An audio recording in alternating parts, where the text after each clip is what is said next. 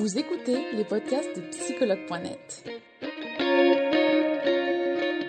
Un espace dédié au bien-être émotionnel par des experts de la psychologie et de la santé mentale. Commençons ce podcast.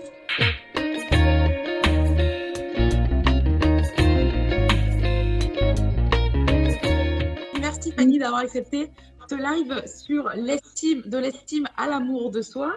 C'est un live très attendu. Bah, comme on peut voir, on est plus de 200 là, donc euh, il y a du monde, il y a du monde. Euh, ah, c'est un sujet qui, qui, plaît en général, en tout cas qui est important. Exactement, exactement. Et avant donc, de commencer ce live, Fanny, je vais te demander de te présenter, s'il te plaît. Oui, alors moi je suis psychopraticienne essentiellement, j'appartiens au courant humaniste, euh, je fais des thérapies plutôt émotionnelles et relationnelles essentiellement. Euh, j'ai un côté aussi où je suis formatrice à la qualité relationnelle. Je travaille euh, autour de l'écoute et de la communication, la communication non violente aussi. Et là, je suis en cours de. Enfin, non, le, livre est fini, mais je suis presque auteur, donc il devrait sortir d'ici un mois ou deux. Un livre sur l'intelligence émotionnelle. Euh, donc voilà, donc je l'ai finalisé et il est, en relecture. Euh, il devrait bientôt sortir. Voilà, donc c'est une nouvelle aventure.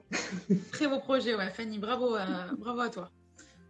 Euh, donc on va revenir, on va revenir on en était, c'est-à-dire de l'estime à l'amour de soi. Alors justement, mm. Fanny, comment se forme l'estime de soi?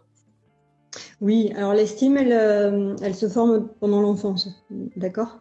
Il y a plusieurs choses, mais la grosse, grosse base, le plus essentiel, le socle, c'est vraiment le système d'attachement J'imagine que vous, vous en avez entendu parler, mais vous savez, on a un système d'attachement euh, enfant avec nos parents, donc euh, qui est soit sécure, soit insécure. Et en fait, la grosse base vient vraiment de l'estime de soi, vient vraiment de cet attachement quand il est sécure. D'accord? Pour qu'il soit sécure, il y a plusieurs choses. Il faut, c'est essentiellement l'enfant en fait, il a besoin essentiellement de se sentir aimé et accepté tel qu'il est. Et ça, ça passe par euh, un accueil de ses émotions, l'accompagner dans la régulation de ses émotions, euh, par être à l'écoute de ses besoins et pouvoir les nourrir. Alors quand je dis les nourrir, c'est pas forcément dans la totalité. Souvent, il y a des parents qui, quand, voilà, quand ils entendent ça, ils sont des formations, ils travaillent sur eux, et puis il peut y avoir une petite pression en fait à se dire oh, je suis pas un parent parfait. Non, c'est pas ça. On ne demande pas à être parfait. C'est d'être, comme on dit, en psychologie un, parent suffisamment bon. Donc du coup, ça veut dire de nourrir l'essentiel des besoins de l'enfant. Et si jamais il a des frustrations, ça signifie aussi d'être en capacité de les accueillir et de ne pas le laisser seul avec ses frustrations. Parce que bon, je l'ai dit plusieurs fois dans d'autres lives et j'imagine que c'est ressorti dans d'autres lives avec d'autres thérapeutes, mais l'enfant, il peut pas réguler ses émotions tout seul. Il faut que l'adulte le, le fasse pour lui. Donc voilà, ça c'est le, gros de l'attachement sécure. Et il y a une autre chose qui est importante pour la sécurité de l'enfant, c'est d'avoir un cadre sécurisant. Un cadre sécurisant, c'est ni trop laxiste, ni trop rigide. Alors ensuite, chaque famille a ses valeurs, a son système et, va poser son cadre.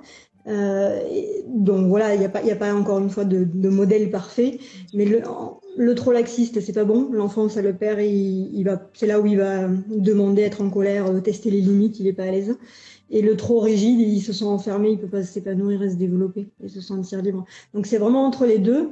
Un cadre sécurisant, ça signifie qu'on pose un cadre qui est extrêmement clair, extrêmement cohérent, qu'on n'y déroge pas sur les points les plus essentiels et qu'on l'explique aussi à l'enfant. C'est-à-dire de pouvoir euh, lui mettre du sens. Si on dit juste bah, c'est le cadre et c'est ça et, que l'enfant il comprend pas quel sens ça a, il va pas l'accepter. Et à l'intérieur de ce cadre, bah, il y a de la souplesse, il y a de l'amour, il y a de l'accueil émotionnel, etc., etc. D'accord. Donc finalement, cette estime de soi, elle provient de cet attachement. Oui, essentiellement de cet attachement. La deuxième chose, c'est ce qu'on appelle le renforcement positif. Pas si tu en as entendu parler. Il y a renforcement positif et négatif. Et le renforcement positif, c'est tout ce qui va être de l'ordre de l'encouragement, de la valorisation. Donc du coup, là, c'est les parents, mais pas que. Il y a le reste de la famille, il y a l'école. Des fois, on a un super attachement dans la famille, donc une base plutôt bien. Mais un enfant peut vivre des traumas à l'école avec, euh, avec un prof ou des profs. Si ça se répète et que bon voilà il y a plusieurs heures par jour, ça peut être aussi extrêmement boum, ça peut ça peut lui faire chuter son estime de soi.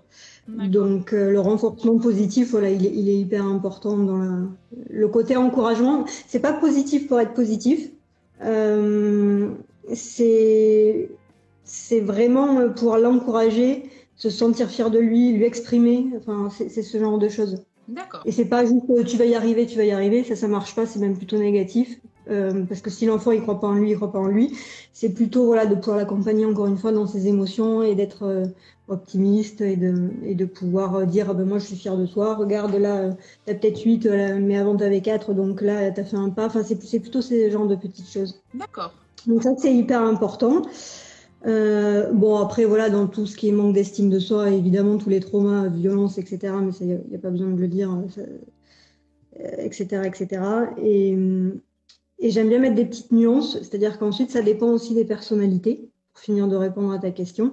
C'est-à-dire que plus un enfant est sensible, euh, je vois souvent passer des choses sur la, la, haute sensibilité, euh, mais plus un enfant est sensible, plus il y a un risque de faible d'estime de soi, dans le sens où il a encore plus besoin que la moyenne d'un cadre sécure et d'un accueil de ses émotions. Et comme déjà, ça arrive pas souvent, euh, donc du coup chez eux, c'est, ils ont encore, plus, besoin. C'est encore plus important. Donc euh, tous les enfants en ont besoin, mais chez eux, c'est il y a un peu plus d'acuité à ça. Et puis avec l'hypersensibilité, le fait de capter beaucoup le monde extérieur, ils ont encore plus besoin d'être rassurés. et voilà. Donc ça, c'est pour, pour l'estime de soi dans l'enfance. Oui. Les hypersensibles, euh, ils, ont, ils ont plus de chances d'avoir une mauvaise estime d'eux, alors c'est ça? Oui, euh, et en même temps, ça dépend encore du cadre. Euh, si, les, si, les, parents, ah oui, j'ai oublié de dire ça, mais ça c'est quand même hyper important. Si les parents euh, déjà bon font l'accueil, sont dans un attachement sécure, l'hypersensible il, va gérer tout ça. Il y a plus de risques, mais quand même ça va. Après, encore une fois, comme je disais, il y a des risques dans le monde extérieur, mais ça c'est la vie. Et puis ensuite, s'il a été blessé par un prof, etc. Quand l'attachement est sécure avec les parents, les parents vont récupérer la, la chose, donc ça, ça va le blesser, mais ils vont l'accueillir, donc ça va aller. Mais oui, il y a un peu plus de risques. Et ce que j'ai oublié de dire, c'est que en fait, l'enfant, il apprend aussi par mimétisme. Euh, c'est-à-dire que quand le parent lui-même il sait réguler ses émotions, quand lui-même il est en cohérence avec lui-même, quand lui-même il a une très bonne estime de lui, naturellement l'enfant il va il va prendre de ça. Donc si le parent il a une mauvaise estime, euh, il le sent. Enfin c'est intuitif, mais ça peut pas ça peut pas quoi. D'accord. Donc en effet oui, il faut pas faut pas sous-estimer le, le, mimétisme chez l'enfant qui est quand même assez important c'est pas sous-estimé, c'est quasiment que ça. C'est plutôt le surestimer celui-là. Non, non, enfin, l'adulte est un modèle. En fait, le, vous pouvez dire ce que vous voulez à un enfant, même si c'est hyper positif, s'il sent que c'est pas cohérent, il va pas prendre. Donc c'est pas des mots en fait qui est important, c'est la posture de l'être de l'adulte. Hein. Donc oui, c'est quasiment que du mimétisme. D'accord, merci, merci Fanny de nous le rappeler, c'est vrai. Alors Fanny aussi, quels sont les comportements des personnes qui ont une faible estime de soi finalement?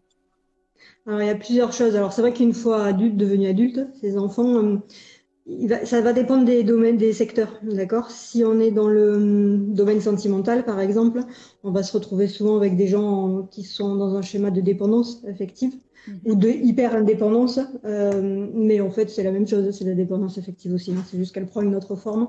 D'accord. Mais c'est la même chose. Pourquoi? Parce que c'est en lien avec l'attachement sécure. Quand on a eu un attachement insécurisant, vous savez, il y a plusieurs modèles. Il y a le, il y a le modèle du fuyant évitant, donc c'est celui qui va devenir hyper indépendant sur les relations. Il y a le modèle du dépendant anxieux, donc lui, il va plutôt s'accrocher aux gens. Et, et, donc, du coup, le risque, c'est bah, voilà, de ne pas avoir une vie euh, relationnelle et affective très, très épanouissante. Euh, donc ça, ça se voit dans le... Ça, c'est le comportement plutôt affectif. D'accord. Euh, dans le travail, beaucoup, ça va être le syndrome de l'imposteur. C'est hyper, hyper euh, fréquent. Le syndrome de l'imposteur, pour rappel, c'est quand quelqu'un réussit, mhm. mais en fait, il est tellement persuadé qu'il est mauvais, qu'il est nul, etc., etc., euh, qu'il peut pas y croire. Donc, comme il peut pas y croire, il attribue ses réussites sur euh, bah, soit c'est ses collègues, soit c'est les autres, soit c'est la chance, soit c'est le hasard, c'est la vie, mais c'est jamais lui. Et en fait, plus il réussit, plus c'est pire. Et donc, du coup, c'est de l'extérieur, il peut y avoir une façade, des réussites et tout va bien pour les, pour les gens. Mais à vivre intérieurement, c'est euh, affreux parce qu'il y a un sentiment de peur tout le temps. Euh, d'être démasqué, c'est la peur d'être démasqué et de se dire un jour je vais être démasqué, un jour les gens vont voir que je suis un imposteur. Ce qui n'est pas vrai dans la réalité, il y a de vraies capacités. hein. Mais la personne se vit comme ça et comme c'est comme si elle avait une épée de Damoclès sur la tête et que d'un coup on allait la démasquer et que son monde allait s'écrouler. quoi. Donc c'est c'est vraiment affreux à vivre intérieurement quoi. Donc ça c'est voilà ça, ça va être plutôt dans la sphère professionnelle. D'accord. Petit rappel d'ailleurs en parlant de ça, c'est que le le plus grand prédicteur de la réussite, euh, qu'elle soit scolaire ou professionnelle, c'est quand même l'estime de soi. C'est pas les capacités, c'est pas le QI. Et ça, on l'a bien vu en études. Alors oui, les gens au potentiel, malgré une très mauvaise estime d'eux, vont pouvoir s'en sentir parce qu'ils ont des capacités hors normes. Et donc, ils arrivent à composer. Mais chez des gens qui, qui, ont une intelligence normale, entre guillemets, moyenne, ça va être déjà plus compliqué, quoi. Donc, euh, donc ça, c'est important aussi à, souligner. D'accord. Est-ce que tu as euh... du coup à dénoter? Comment? Est-ce que tu as d'autres comportements à citer du coup sur cette faible Oui, après des, des petites choses, c'est euh, ça va être tout ce qu'on appelle les traits de caractère. Vous savez, du genre, bah, tiens, il est timide, elle est timide. Euh, j'ai envie de dire que c'est pas vrai, que la timidité n'est pas un trait de personnalité, de caractère, on n'est pas avec, ça n'existe pas. C'est juste un manque d'estime de, soi. Et donc la personne n'ose pas, elle est très renfermée. Et je, je, je dis ça pourquoi aussi, ce qui est important, c'est de si on s'enferme soi-même en disant non mais je suis timide, c'est comme ça, ou si on enferme l'autre euh, ou son enfant, non mais elle est timide, ou non mais mon copain ou mon ami est, timide, on enferme la personne ou on s'enferme soi-même. Et le risque c'est de se dire ah bah tiens je suis comme ça, c'est ma nature, donc je vais pas essayer d'évoluer, de et c'est comme une fatalité. Sauf qu'en fait, pas du tout. Quand on prend l'estime de soi, quelqu'un d'extrêmement timide, il va devenir très à l'aise. Et, et, puis quand il est très à l'aise, parce qu'il est bien avec lui-même, on ne pourrait pas imaginer qu'il y a dix ans en arrière, il était euh, timide. Donc, donc, voilà, il y a ce genre de comportements aussi qui sont révélateurs. Et à l'inverse, il va y avoir l'excès, l'excès, l'excès de d'estime de, soi, enfin en apparence, hein, d'accord? Ah, en apparence. Et, euh, en apparence. Hein. Euh, et souvent, c'est un masque social pour pas montrer sa vulnérabilité. Et c'est les gens qui ont une faible estime de soi, d'accord? Et, et, la dernière chose, ça va être la superficialité excessive. Les gens qui mettent leur valeur dans tout ce qui est superficiel, c'est-à-dire le physique, euh, l'argent, le matériel. Alors oui, ça peut être important, mais dans un équilibre de vie avec tous les autres domaines, quand on met toute sa valeur que sur ça, en général, l'estime, elle est, elle est très très faible. D'accord. Voilà. Et ces différents masques finalement qu'on peut mettre. Euh, bah, oui, c'est ça. De soi. C'est ça. D'accord. Et juste pour terminer. Euh, par rapport à ça aussi, ça fait le lien. En fait, quand on a une bonne estime de soi, en fait, on n'est ni dans l'orgueil, ni dans la. Euh, comment, comment on dit ça? Je cherche le mot. Euh, euh, ni dans la fausse modestie, tu vois? D'accord. C'est ni je suis en vanité, ni en fausse modestie. C'est-à-dire, quelqu'un qui a une bonne estime de lui, il va avoir, pour, pour finir avec les comportements, pour dire comment, comment on se sent quand on est bien, c'est-à-dire il a conscience de ses qualités, il a conscience de sa valeur, il a conscience aussi de ses limites et de, et de sa vulnérabilité, mais il est à l'aise avec les deux en fait. D'accord. Tu vois, c'est quelque chose de très équilibré. Et le dernier point qui est hyper important, c'est je connais bien mes qualités et mes limites, et en même temps, je suis à l'aise aussi avec l'image que je renvoie et de les montrer. C'est-à-dire, j'ai pas de fausse modestie, je peux, voilà, ça, ça, ça, je sais que ben moi, je suis à l'aise avec et, je connais ma valeur sans être prétentieux. Et en même temps, je connais mes limites et je suis pas, je suis pas mal à l'aise de montrer mes limites. Donc, je suis pas à l'aise, de, je peux oser ma vulnérabilité je peux oser demander de l'aide et je suis à l'aise avec ça aussi. Et là, on a, on a vraiment une bonne estime de soi. Tu vois, c'est qualité, limite et pouvoir les montrer. Ça, c'est les trois composantes de quelqu'un qui est bien, bien dans ses baskets. Je pense que cela intéresse beaucoup de gens. J'ai beaucoup de personnes qui, du coup, euh, ben, s'identifient à ce que tu nous dis au fur et à mesure. Donc, euh, ouais, je pense que c'était vraiment essentiel de faire ce live. Et je pense que cette dernière question euh, va nous permettre bah, de, de, clore ce sujet qui peut être, qui et peut aider d'autres personnes avec ces exercices. Donc, justement, pourquoi passer de l'estime à l'amour de soi et quelle est la différence? Oui, alors c'est hyper important. En fait, l'estime, si j'ai pas encore donné la définition, mais je voulais aussi le garder pour ce moment-là, l'estime de soi, dans le mot, on entend estime, donc c'est une estimation. En fait, c'est extrêmement subjectif. C'est l'estimation qu'on fait de nous-mêmes. Donc, soit elle est bonne, soit. En fait, c'est la conscience de, la de sa valeur personnelle. Euh, mais qui n'est pas toujours la réalité. Quand on a une très faible estime de soi, on a une conscience très basse de sa valeur, alors qu'en vrai, elle est certainement beaucoup plus haute. Tu vois ce que je veux dire? Donc, du coup, ça, en fait, c'est un jugement qu'on s'attribue à soi-même, qui peut être négatif ou positif. Et donc, du coup, c'est assez fragile. Euh, c'est assez fragile et dans le sens aussi où, euh, quelqu'un qui a vraiment une très très très mauvaise estime de lui, euh, il va beau avoir essayé de se répéter en boucle, faire des choses positives, non non mais je suis comme ça, je suis comme ça. Si au fond de lui il y croit pas, ça va pas marcher. Et donc du coup c'est un petit peu fragile. Ça c'est la première raison. La deuxième raison c'est que l'amour de soi en fait c'est la base narcissique. Pas narcissique dans le sens péjoratif du terme qu'on peut entendre beaucoup. C'est pas c'est pas le sujet aujourd'hui. Euh, mais on a tous une base narcissique, on en a besoin, pas à l'excès mais on a, besoin. En fait, il faut imaginer qu'il y a l'amour de soi, c'est la base narcissique. On va, on va imaginer un socle. L'estime de soi, en fait, ça va être euh, dessus. En fait, l'estime de soi, elle prend racine dans, dans cette base. C'est le socle. Et comme voilà, l'estime de soi, elle est posée, elle est posée dessus, quoi. Et hum, donc ça, c'est la deuxième raison, parce qu'elle prend racine dans l'amour de soi. Et la troisième raison, c'est que on va revenir un peu à cette histoire d'attachement. En fait, la différence avec l'amour de soi, l'amour de soi, ça va être l'écoute de soi, une présence à soi, de la bienveillance envers soi, enfin tout ce genre de mots, tu vois, qui va, qui, où on va sortir du jugement justement. On, va être dans l'accueil, dans l'ouverture envers soi-même et arrêter de se juger. Et donc, comme on sort de l'estime et qu'on va rentrer dans cette dans cette euh, chose beaucoup plus bienveillante, déjà ça change complètement le rapport à soi-même. Euh, ça c'est la première chose et la deuxième chose, donc pour euh, refaire le pont avec l'attachement sécure, l'attachement sécure, je le rappelle, c'est quand on accueille aussi euh, ses émotions, ses besoins, qu'on les nourrit, etc., etc. Alors ça c'est quand on est enfant, mais quand on est adulte, on peut se le faire soi-même. Et c'est même, enfin, c'est pas qu'on peut, c'est qu'on ne, on ne se doit que ça. Et pour l'autonomie et, et l'amour de soi justement. Et en fait, quand, quand on est adulte et qu'on apprend à gérer ses émotions, à les réguler, à nourrir ses besoins, à, à s'y connecter, etc., etc. Ça, ça fait monter l'amour de soi et ça fait monter ce socle et, l'estime de soi monte euh, naturellement avec. En fait, c'est extrêmement lié. C'est pas, c'est pas des choses compartimentées. D'accord. Je sais pas si c'était clair. je pense que c'est assez clair. Je regarde les, les, les, les, ouais. les commentaires. Euh, je pense que c'est assez clair.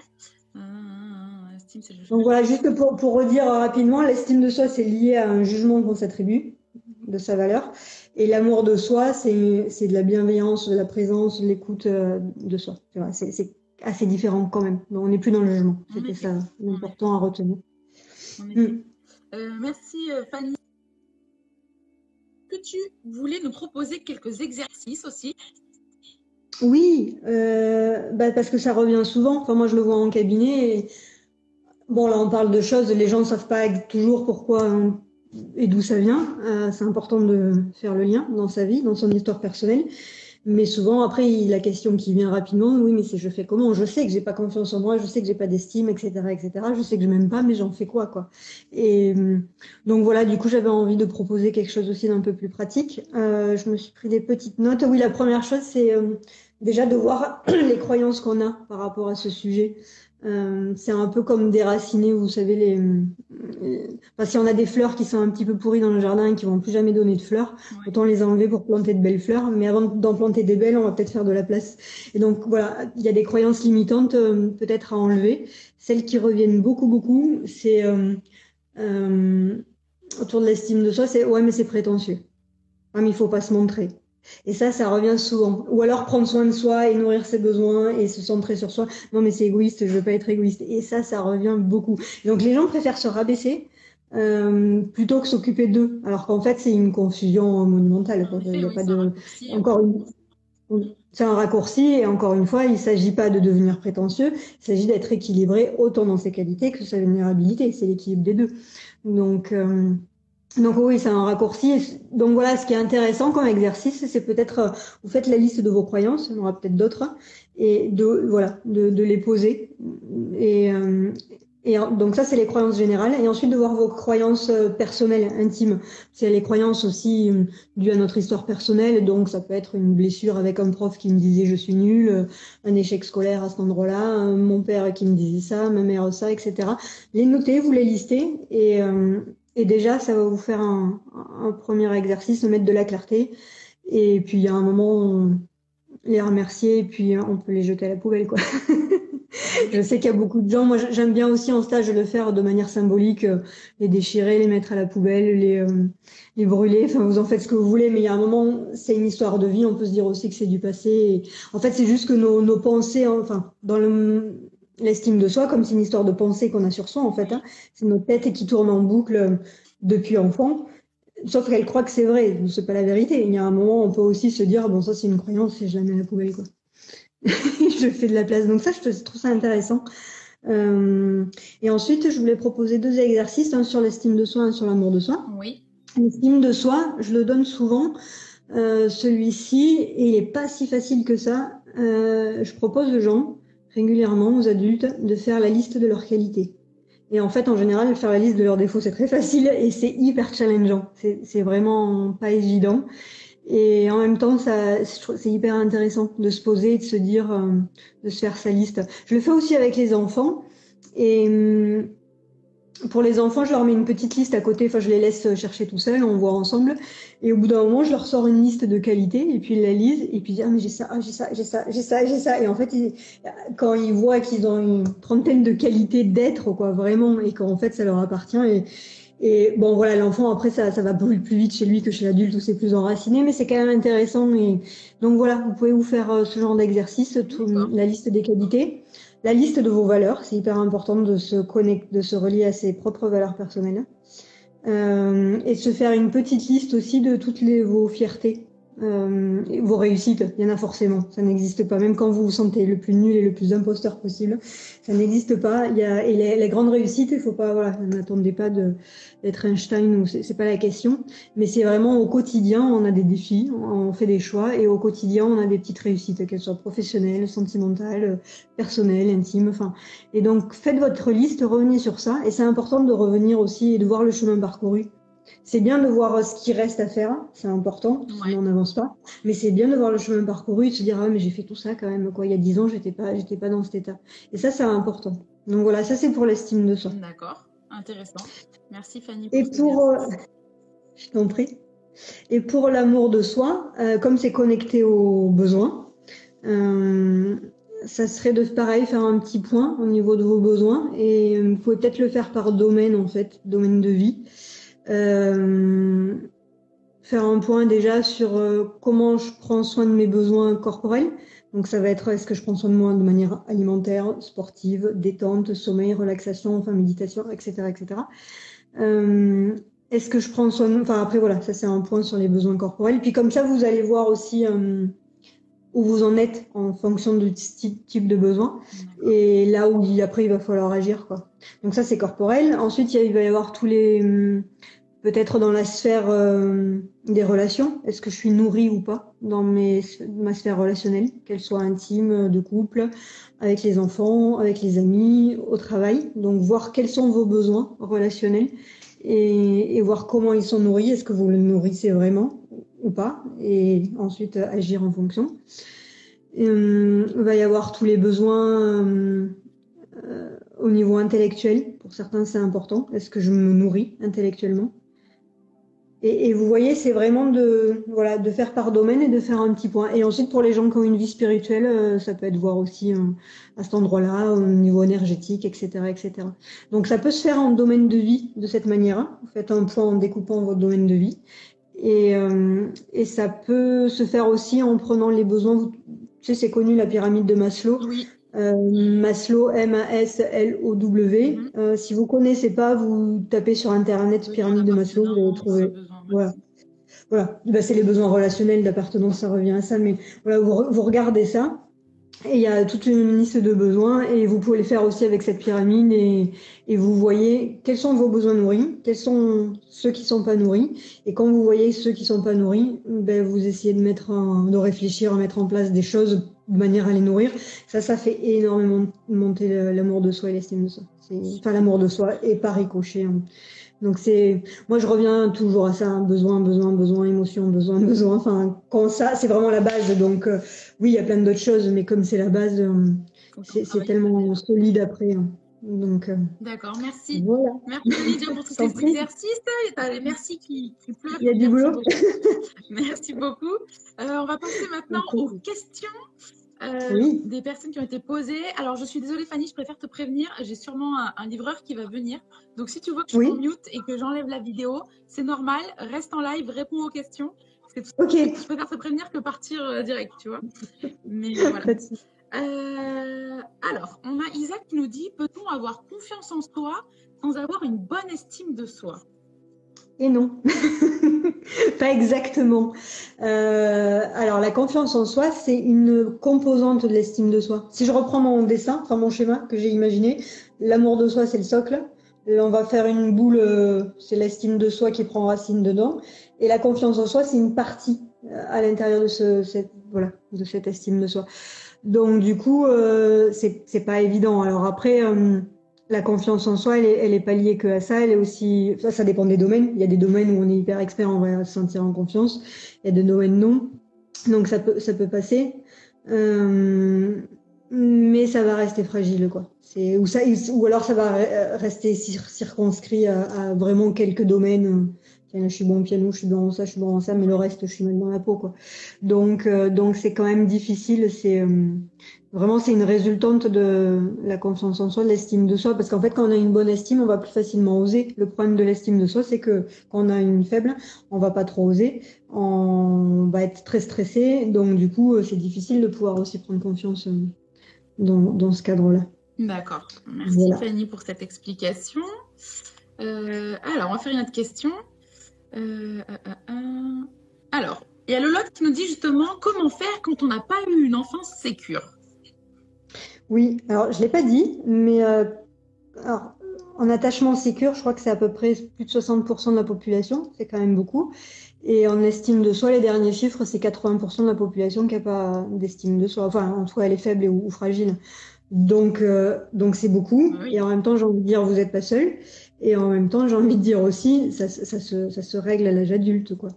Euh, bah, déjà, avec ce que j'ai un peu dit par rapport aux histoires de besoins, de régulation émotionnelle, et si c'est trop fragile, mais vraiment très très fragile, se faire accompagner. Parce qu'en fait, euh, alors moi, je suis pour les thérapies relationnelles, c'est mon, c'est mon domaine, mais je pense que la plupart des psys vont dire ça. Enfin, moi, j'ai vraiment accentué là-dessus. Moi, j'ai voilà, j'ai accentué là-dessus, mais après, la plupart des psys vont vous dire, euh, enfin, ou des thérapeutes, que le plus important, c'est pas l'outil, c'est la relation qui se crée, parce qu'en fait, c'est la relation qui soigne. Et ça paraît cohérent, puisque c'est, en fait, souvent on parle de, de blessures émotionnelles ou on parle d'estime de soi, etc. Mais en fait, c'est dans l'attachement, dans la relation que ça s'est fait tout ça. Oui. Donc, si la relation est restaurée à l'âge adulte, euh, bah, donc ça, ça, monte petit à petit. Ensuite, il faut pas attendre juste euh, se mettre en dépendance avec son psy. Hein, c'est pas ce que je dis. Le psy, il est là pour accompagner. Et ensuite, soi-même, on, quand on apprend, on fait d'autres choses. On, voilà, on va, on, on va faire des exercices d'estime de soi. Et... Mais encore une fois, le plus important, c'est les. S'il y a une chose à faire, c'est d'aller du côté de l'intelligence émotionnelle et des besoins pour l'attachement sécure aussi. Parce que quand on se nourrit soi-même, parce que l'attachement insécure, voilà, on se sent en insécurité. Euh, donc le risque, c'est souvent d'aller en dépendance ou ce genre de choses.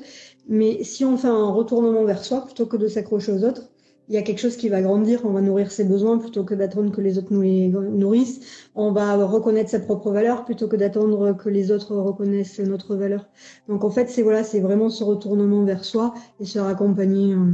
Et, et pour l'accompagnement, encore une fois, c'est pas l'outil qui prime. Vous allez sentir normalement dès la première séance, il y a quelque chose qui se passe. Si ça se passe pas la première séance et que vous vous sentez pas en confiance, vous changez, c'est pas grave. Ça veut pas dire que c'est un mauvais thérapeute. C'est juste que c'est une relation qui se crée. Et si elle se crée pas dès le début, elle se créera pas. Et donc la thérapie va pas hyper fonctionner. Donc le plus important, c'est vous allez voir quelqu'un, vous écoutez votre intuition. Si ça le fait, ben. C'est intéressant parce que cette question, justement, elle revient souvent en thérapie. À partir de combien de, de séances, finalement, on peut euh, arrêter quand on voit qu'il y a même pas qu'il n'y a aucun changement, mais que finalement le feeling ne passe pas, finalement, dès la première ou la deuxième séance, on peut savoir. Alors le, psy, enfin nous dans notre posture, on le sent directement si le feeling est passé ou pas. Euh, en général, moi je sais que je fais ça, mais je suis pas la seule. C'est qu'au bout de trois séances, on fait un point. Mais si dans les trois premières séances, vous voyez que vous n'êtes pas à l'aise, que vous pouvez pas tout dire, que que vous sentez pas en sécurité, que le feeling il passe direct, hein, il passe pas au bout de 20 séances, ça c'est pas possible. Donc euh, assez vite en fait. Écoutez-vous, vraiment écoutez-vous. D'accord, merci euh, Fanny pour ces conseils. Alors on va faire une autre question. Euh, ah justement Dala qui nous dit comment faire pour avoir de l'estime de soi quand on a le sentiment permanent d'avoir raté sa vie? ben, c'est exactement ça en fait. C'est c'est comment dire, c'est le, sentiment d'avoir raté sa vie, c'est un sentiment. Ça ne veut pas dire que c'est vrai. Et, euh, et, en même temps, on peut pas dénier ce sentiment. C'est-à-dire qu'il est là, il est là. Mais ce que j'ai envie de dire, c'est qu'il est dans un peu dans sa tête, même beaucoup. Et, et comme je disais tout à l'heure dans un, un des déroulés d'exercice, c'est peut-être faire un point et sur, euh, sur votre vie et il y a forcément des réussites. Ça, ça n'existe pas que d'avoir tout raté. Après, dans le rater sa vie, c'est peut-être plein de choses où on se dit euh, tiens, j'aurais aimé faire ça, j'aurais aimé faire ça, j'aurais aimé faire ça. Ok, faites un point, ça peut faire mal. Faites un point sur ça. Et en même temps, bah, voyez ce qui est le plus important pour vous et on a encore toute la vie. Enfin, il n'y a pas, il a pas d'âge pour changer, pour évoluer, pour euh, et pour se dire donc ce qui est raté est raté entre guillemets. Encore une fois, c'est un jugement, c'est peut-être pas raté. Euh, on peut faire le deuil de ça et se faire accompagner dans ses émotions ou s'accompagner soit dans ses émotions pour faire le deuil de ce qu'on considère qu'on a raté, parce qu'encore une fois, on peut pas dénier si c'est ce sentiment qui prévaut. Mais aussi, on peut, on peut, une fois quand le deuil de ça est fait, on peut se dire, mais il me reste euh, quand même tant d'années à vivre et je peux aussi faire autrement aujourd'hui. D'accord.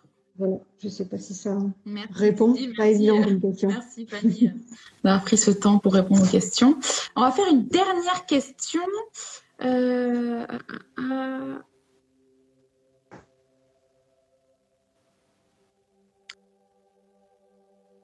euh, alors, intéressant, Audrey qui nous dit J'ai moi-même mes blessures d'enfance à gérer et très franchement, je, je ne m'épanouis pas. Qu'est-ce que tu pourrais recommander à Audrey ici? Alors, c'est pas une question, donc j'ai du mal. Alors, j'ai moi-même mes blessures d'enfant à gérer et très franchement, je ne m'épanouis pas. On peut pas s'épanouir avec des blessures d'enfant parce que ça nous habite à l'intérieur et ça prend l'espace psychique. En fait, quand on a des blessures d'enfant, on va mettre des mécanismes d'adaptation en place, ce qu'on appelle les mécanismes de protection. Euh, et donc, du coup, c'est toujours actif. On peut même réussir et faire euh, s'épanouir dans certains domaines, mais il y aura toujours ce truc-là qui est actif. Donc, du coup, ça, à part d'un quand vous vous sentez prête euh, et le courage, parce que c'est un vrai courage, je trouve, de, passer la porte d'un thérapeute, c'est vraiment pas évident et c'est quand même à, souligner, je trouve. Bah, c'est d'aller pouvoir s'en occuper quoi avec un thérapeute. Et les blessures d'enfant euh, seul on n'y arrive pas. Et c'est vrai que des fois on se dit tiens je vais faire ça je vais faire ça. C'est pas vrai enfin c'est rarement vrai, des petites choses, oui, mais pas sur des, pas sur des grosses choses. Enfin, finalement, euh, ces blessures d'enfance, elles vont impacter nos comportements au quotidien, c'est ça ce que Complètement. En fait, on est, on est habité par ça, souvent de manière très inconsciente. Et donc, on va projeter sur les autres nos blessures, euh, des comportements qu'ont nos parents. On croit que les, les, adultes autour de nous, surtout dans la sphère intime, ont les mêmes comportements, alors que des fois, pas du tout. Des fois, il y a un petit, un petit, un petit rappel, mais il est extrêmement grossi parce qu'il y a des projections. Euh, c'est pareil pour les émotions Enfin, on est, c'est, hyper, voilà, l'enfant intérieur, il est là et, et donc du coup, on peut pas s'épanouir avec des blessures à l'intérieur, quoi. Et pour moi, faire un travail sur les blessures, ça veut dire aller les rencontrer, accompagner de manière hyper sécure, d'où l'importance du feeling, de, se sentir hyper en sécurité avec quelqu'un. Et, euh, et les rencontrer, ça veut dire les retraverser. C'est pour ça que ça demande un grand courage. Mais en même temps, on les retraverse pas pour les retraverser. Dans la vie de tous les jours, on les retraverse, ça nous fait mal, mais il n'y a pas de résolution. Dans le cadre thérapeutique, on les retraverse pour s'en libérer. Il faut imaginer un truc à l'intérieur. C'est comme si ça sortait un moment en thérapie. Toutes les émotions qu'on avait vécues enfant, on va les revivre. Sauf qu'on les revit dans un cadre particulier qui font qu'elles sortent et à un moment où c'est plus actif. Et, et, il peut y avoir des projections, des machins, mais c'est hyper infime, quoi. Et c'est pas, c'est pas du tout douloureux comme, comme avant, quoi. Et ça, euh, moi, je connais que ça qui fasse du bien de toute façon pour s'épanouir, quoi, parce que sinon, ça va rester là. Ça va pas partir tout seul. Hein. Oui. Et ça, ça fait partie de l'amour de soi. Se dire, tiens, je vais aller m'occuper de mes blessures d'enfant. Euh, parce que là j'en ai marre et que je veux prendre soin de moi, ça, ça fait partie de l'amour de soi, hein, de s'occuper de ça. bien de le rappeler, merci, euh, merci Fanny, c'est vrai.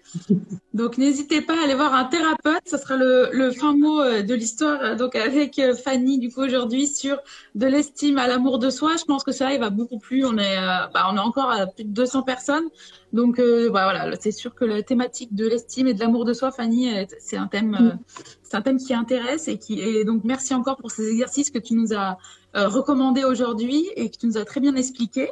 Donc euh, voilà, n'hésitez pas si jamais vous avez encore des questions euh, d'aller directement voir Fanny Ruiz. Donc vous avez l'Instagram, ton Instagram Fanny c'est fanny.ruiz.82 si jamais une personne souhaite te parler ou te contacter directement. Et je le rappelle aussi, il y a le petit lien en dessous qui est épinglé pour ceux qui le souhaitent. Je vous le copie-colle avec grand plaisir dans les messages privés. Merci beaucoup, Fanny, pour ce live sur l'estime et l'amour de soi. Je te remercie beaucoup. Je ne sais pas si tu avais euh, un dernier mot à ajouter sur ça. Non, encore une fois, le, des, fois on se sent tout seul et, quand on sait que 80% des personnes n'ont pas, enfin, une faible estime d'eux, ça permet de se détendre. Alors ça ne va pas résoudre les choses, mais voilà, enfin, vous sentez pas seul et, euh, Et, c'est quelque chose d'assez commun, quoi, de ne pas avoir un attachement sécure et, d'avoir une faible estime de soi. Donc, euh, et encore une fois, il y a des solutions. C'est pas une fatalité, ouais. On en rappelle. C'est pas une fatalité. merci, merci beaucoup Fanny. Je te remercie pour ce live. Bonne journée. Et euh, une très belle journée à toi et merci encore. Bonne journée, merci à toi, merci à tout le monde.